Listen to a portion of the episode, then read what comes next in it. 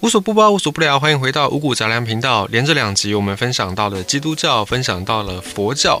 那么这一集呢，你以为要讲伊斯兰教吗？没有，伊斯兰教平安自己真的是比较不熟，比较没有涉略过，所以我们就这边不妄言。那讲到宗教呢，不管是基督教也好，不管是佛教也好，都告诉你说，死后其实还有另外一个世界，都有天堂，都有地狱。那尤其佛教还有轮回这个概念。那么呢，牵扯到宗教，牵扯到这些死后的世界，可能有些人也会开始想到哲学方面的一些思考问题。像是就有人说，这个世界，我们现在所处的这个世界，它是虚拟的还是真实的？哇，这个问题非常非常的庞大，它已经是一个很大的哲学的问题了。那么这个世界，你会说这有什么好疑问的？当然是真实的啊！你看我现在伸手碰到的。这些物体难道他们是虚假的吗？我现在眼睛看到的一切，难道他们是虚假的吗？我闻得到的，我能够尝得到的，感官所能够碰触到的这一切，难道他们都不是真的吗？难道是虚假的吗？这个问题，如果你从感官上来看，当然是没有问题的。可是呢，你把它放到从哲学上面的问题，或者你把它放在一个逻辑学上面来考验，可能就不是答案这么肯定了。最近看到一个说法，我觉得还蛮有意思的，你可以参考看看。有人说这个世界一定只能是假的。从哲学上来说，从逻辑上来说，这个世界呢根本上就有一些矛盾。以电脑的术语来讲，bug 到处都是，就到处都有漏洞，只看我们能不能够发现。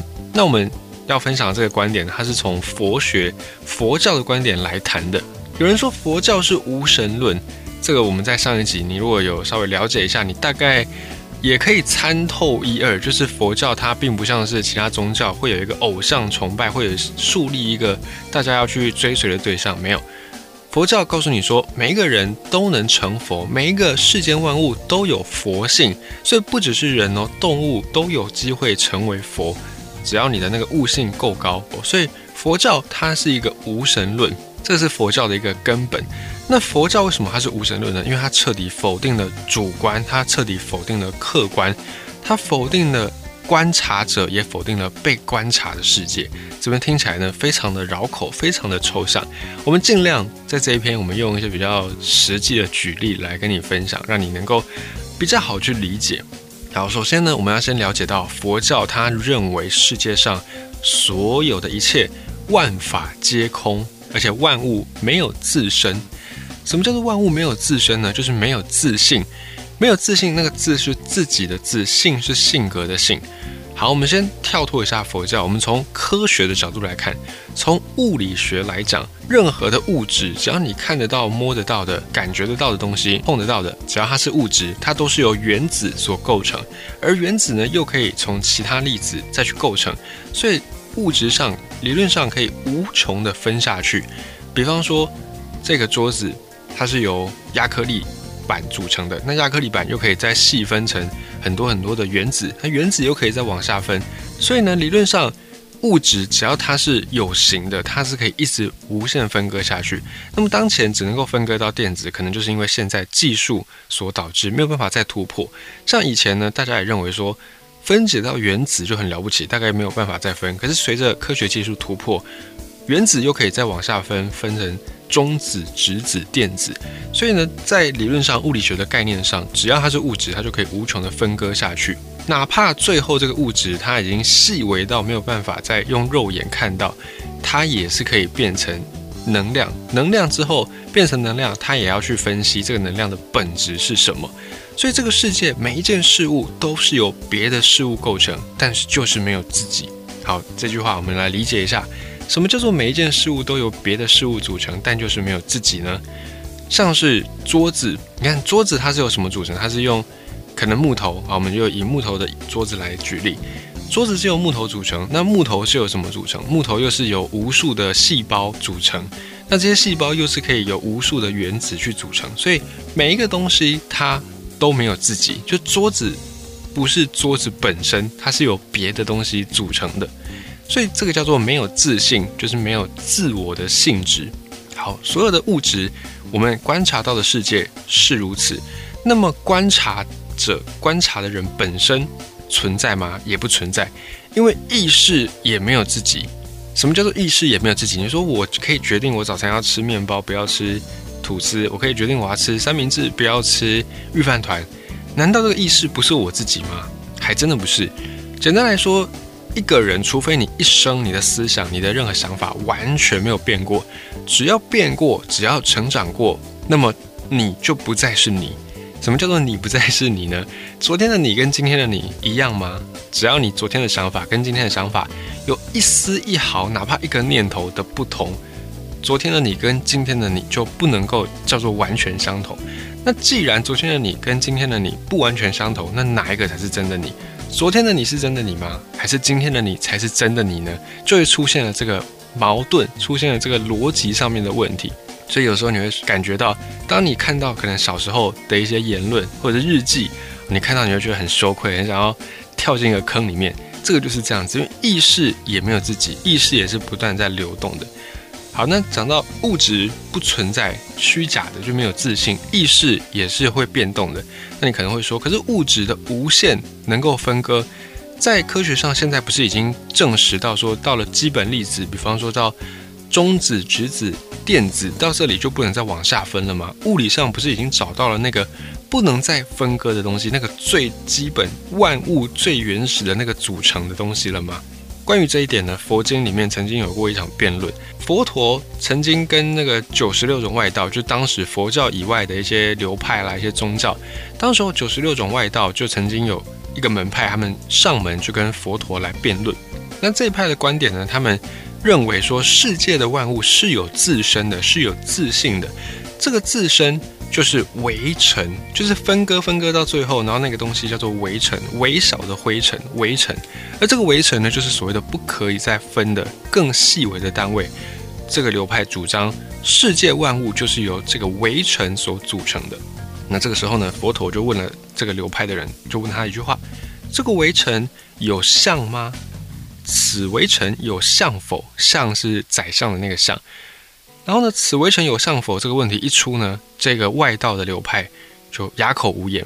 当然，这句话有很多的解释啦，包含那个像，你可以解释成它有没有一个形象，或者是它有没有一个体积。那么配合这个问题呢，我们可以把它理解成佛陀问他说：“这个围城这个东西，它有体积吗？”如果你所说的这个围城它有体积，那它就是物质。如果它是物质的话，那它一个有长宽高的物体，它有体积的话，只要它有体积，它一定可以分割，只是我们技术上达不达得到而已。它一定是能够分割的。那如果这个围城没有体积，你怎么还会称它为是物质呢？如果它没有体积，那它怎么样组成这个万事万物呢？所以到这里，你就会发现有一个 bug 出现了，有一个漏洞出现了。我们在讲的万事万物这些东西，却没有一个自信。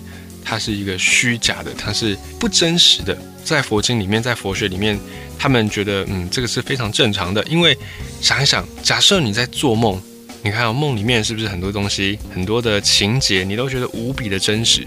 可是呢，你仔细回想一下，你最近能够想起来的你做过的梦，梦里面的这些东西，你去碰的时候，你有没有真实感？有没有触感？你闻不闻得到味道？你听不听得到声音？你喝水的时候有没有喝到那个水的感觉？想当然都没有，因为这些都是不存在的，这些都是虚假的。你当然是没有感觉。在佛经里面就说，一切有为法，如梦幻泡影，如露亦如电，应作如是观。就是一切你看得到的东西，它都是梦幻泡影，它就像露水一样，像闪电一样，都是虚幻的。那么在哲学上面来说呢，我们会觉得这个世界上有很多很多的问题，其实都是因为来自。没有一个最终因，什么叫最终因？就是我们刚才讲的最根本、最根本的那个组成的东西。当然，我们会觉得说，当然有最终因啊。如果这个世界没有最终因，那不就代表说你的世界所有的研究、所有的探索都失去意义嘛？就好像你把一个房子拆解、拆解、拆解、拆解到最后，它竟然没有了，就没就不见了。你把这个房子拆解，还可以得到屋顶、得到门、得到墙壁，然后再把屋顶去拆解，你可以拆到一片瓦片。然后很多的这个水泥，然后再往下拆解，这样无限无限拆解之后，如果没有那个第一因，没有那个最基本的组成的东西的话，这个房子拆到最后会凭空消失，也会没有东西耶。当然这个是很不合理的，所以我们会认为说一定有一个第一因，要不然这个世界就完全失去了根，没有所谓的本质。好，可是呢，如果你说这个世界有最终因的话，这个因果造就了一切的话，那就代表一个我们之前讲过的，在基督教那一集我们有讲过，如果这个世界最初最初有一个源头，那所有的事情都从那个源头开始的话，就像是宇宙大爆炸这个理论。宇宙大爆炸告诉我们说，现在的宇宙呢，很久很久以前是有一场大爆炸开始诞生。大爆炸爆完之后，很多的物质开始飘散，飘散完之后，这些物质经过了一些时间，经过特定的一个程序，然后发展变成不同的星球，最后这个星球再因为特定的程序发展出了生命体，然后再造就现在我们所看到的一切。如果你接受这个说法，如果你接受这个世界的万物根本是宇宙大爆炸的话，那么就代表另外一件事情，代表。这个世界，你所看到的，你所发生的一切都是注定的，包含现在平汉在这里说这些事情，你在这里听这些事情，这一切的行为都是注定好的。换句话说，如果你承认世界是从宇宙大爆炸那一刻开始诞生的话，那么现在我们所做的一切没有任何意义，我们就像是机器人，只是在跑某一个人、某一个，比方说上帝或者哪一个神。他所写好的程式码，他所写好的程序，我们只是机器人在跑这些程序，我们根本就没有自主意识，就连我们意识到我们没有根本自主的意识这件事情，都是被设定好的，都是注定的。那这样子也会变成一个很矛盾的状况。所以这个世界就是这样子，有最终因不行，这样我们就变成机器人；没有最终因也不行，就代表这个世界本质上是什么？本质上是虚无。没有任何一个东西是实在的，这就是现在世界的这个矛盾。我们就是身处在这样的矛盾当中，我们就是身处在梦中。哪怕呢，我们最相信的科学，现代人大部分都相信科学嘛。你只要去从科学的角度去追溯，去往前再追寻，你就会发现这个矛盾也存在。科学里面最广、最广泛的，然后最根基的就是所谓的物理学。而物理学它本身呢是一种几何学，那几何学如果我们把它追根究底，会发生什么事呢？几何学几何的基础就是形状，形状存在吗？圆形存在吗？你说存在啊，圆形不是存在在自然界当中吗？球是圆的，月亮是圆的，太阳是圆的。好，那么如果你说太阳是圆的，可是呢，我们近看，假设我们今天有一个设备可以不会畏惧太阳的热跟光跟能量，我们能够接近太阳。我们就会发现，太阳它本身就是一颗火球，沸腾的火球，它的表面不是光滑的，不是平坦的圆形。那么我们远看的时候的那个圆，那个圆形跑去哪里了呢？那方的，你说圆的行不通，那方的总行了吧？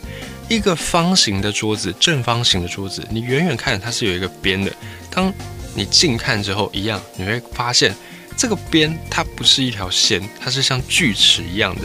这个就好像你去用电脑，你开启小画家，你随便拉一条直线，你用 Shift 辅助你拉出一条绝对笔直的线。你把这个线无限无限的放大去看，你会发现这个线它并不是平整的，它是锯齿的。所以呢，几何学的基础点线面，它其实就是一些概念，它是我们意识抽象出来的东西。太阳的表面不是完全平坦的圆，但是我们把它。给一个框框，我们赋予它是圆的特性。方形的桌子无限的往下细分，它不是一条直的线，可是我们给它一个概念，给它一个框框，让它看起来是方形的。因此，几何学点线面它都不是真实存在的东西，它根本世界上完全找不到任何几何学能够描绘出来的形状。那个只是我们的意识抽象，方便帮我们辨认抽象出来的概念。所以几何学是如此，物理学。就是几何学的发展嘛，那么物理学它也是就是变成这样，它根本就是一个空虚的科学，它并没有办法追根究底。所以呢，在佛经里面，弥勒佛他曾经说过，我们这个世界呢，就是一个言说的集合。就换句话说，我们的世界，我们所看到的世界，它只是各种各种概念的集合，它并不真实存在，它存在的是我们脑子当中的这些臆想的这些集合体。好，假设我们退一步讲，好说，那我们不追求这个世界，我们从以上这些理论，我们大概知道这个世界可能真实的，它有一些漏洞存在。那我们退一步讲吧，我们讲抽象的东西，我们讲语言好了，语言这个东西总是真的存在了吧？它总该是真的存在了吧？你说语言它不像物质一样，它可以无限的分割，语言这个东西被发明出来，它总是真实的了吧？但很可惜，也不是，也不行，因为语言它也没有自信。什么叫语言没有自信？你说我讲的每一句话，不就是这句话吗？不就是这个词的意思吗？什么叫没有自信？只要你翻一下词典，你就会知道，每一个词，我们的定义，我们都是在说它是哪一类，然后再说它跟其他东西的分别。好，比方说桌子，当你翻开词典，你找到桌子这个词，桌子这个词底下的定义是什么呢？它会告诉你，桌子是一种家具。好，那桌子跟其他家具又有什么分别？这个就是定义完桌子的概念。桌子是家具，家具有很多啊，椅子也是啊，柜子也是啊。然后呢，我们还要再说一下桌子跟椅子跟柜子的不同在哪里。说完了这两个，说它是什么类别，然后它跟这个类别其他东西有什么差异，这个时候我们才定义完这个词。我们每一个词都是这样定义的，每一个字都是这样定义的。那桌子自己的自信呢？桌子本身呢？桌子自己在哪里？没有。我们所有的万事万物定义上都是跟其他的物品、跟其他的概念做区别，我们才能够定义出它都是一个相对的。为什么你不能直接说桌子本身是什么意思呢？办不到，因为这就是语言的没有自信。因为这个世界万物。对佛教来说都是空虚的，都是虚幻的，没有自信的，所以你没有办法去说出一个东西的本质，因为这东西对佛教来说本质就是不存在啊！你要怎么去描述一个不存在的东西呢？所以这个就是在西方哲学当中，康德他曾经有讲过，物自体不可知，就是物体本身是不可知的，我们根本不知道桌子真正的桌子是什么，没有办法去讲说一个真正的桌子是什么。不信的话，你现在试试看。你可以告诉你身边的人，真正的桌子是什么？讲不出来，因为你还是要用其他的东西来去区别，你还是要去把它跟其他的家具做分别，你才有办法去定义桌子。人类任何一种语言，任何一个词汇都是如此，都没有自信。那么，以佛教的观点来看这件事情呢？他们就认为说，这个也很正常啊，因为这个世界就好像是一场梦一样，一切有为法。都是梦幻泡影。你在梦里面说话，你讲的都是没有的东西，没有的东西当然没有自身啊。所以语言你也不可能讲出桌子的自身是什么。既然语言也说不到任何事物的真相的自己，那个语言当然也是假的。所以我们讲的就是梦话，我们都在做梦，我们讲的都是梦话。只要你能够理解这个概念，你就会知道在佛经里面为什么呢？佛祖他就一直说一切有为法如梦幻泡影。我们还刚刚不是从神学的角度去看，我们还是从科学的角度去分，去用哲学的方式，用逻辑的方式来去辩证。所以这个世界，你会说它是虚假的世界吗？或许是，或许不是。你可能还是会保持着不是，你还是会觉得这个世界是真实的。可是呢，我们刚才这样子一路推导下来，我们这个世界。嗯，平安自己觉得还真的有可能是虚拟的，也就是说，在这个世界之外，或许就像是我们在做实验一样。那不同的是呢，我们是实验本身，就也许在我们这个世界，在这个银河系，在这个宇宙之外，或许这个宇宙只是某一个人的实验室，也说不定有这个可能性嘛？因为我们没有办法证伪，我们没有办法去。去辩证这件事情是真的，可是我们也没有办法否定这件事情是假的，所以就变成有这样的一个讨论的空间。那么最后呢，再补充一个跟这个概念有点像，有一个实验叫做“缸中之脑”，它是一个思想实验，就它没有不是真的存在，它是用用想的去想出来的一个实验。缸中之脑，有人叫它桶中之脑。实验的基础是说，我们的人啊所体验到的一切。你碰到的，你闻到，你吃到，你想到的一切的这些感官，最后最后，它都必须要在我们的大脑当中，把这些感官的电子讯号转化变成神经讯号，然后我们的大脑才会感受。也就是说，你碰了这个东西，假设你的那个脑袋的那个负责感官这个区域坏掉，你碰到很烫的水，你是没有感觉的哦。假设你那个神经传导出了问题，你是没有感觉的。所以你碰到东西会烫。你闻到东西会觉得香，你踩到乐高会觉得痛，这个都是因为你的神经讯号最后在大脑里面转化，然后让你的大脑感受到，你才会有这些感觉。这个是这个实验的基础。好，那这个实验就告诉我们说，有一个疯子科学家，假设有一个疯子科学家，他就把一个大脑从人体当中拿出来，然后呢维持它的运作，他就把它放在一个有这个营养物质的桶子里面，然后让这个大脑没有死亡，大脑还是可以运作。哦这个时候，再利用一台超级电脑，然后去模拟那个大脑的神经，再对这个大脑释放出各种的电讯号。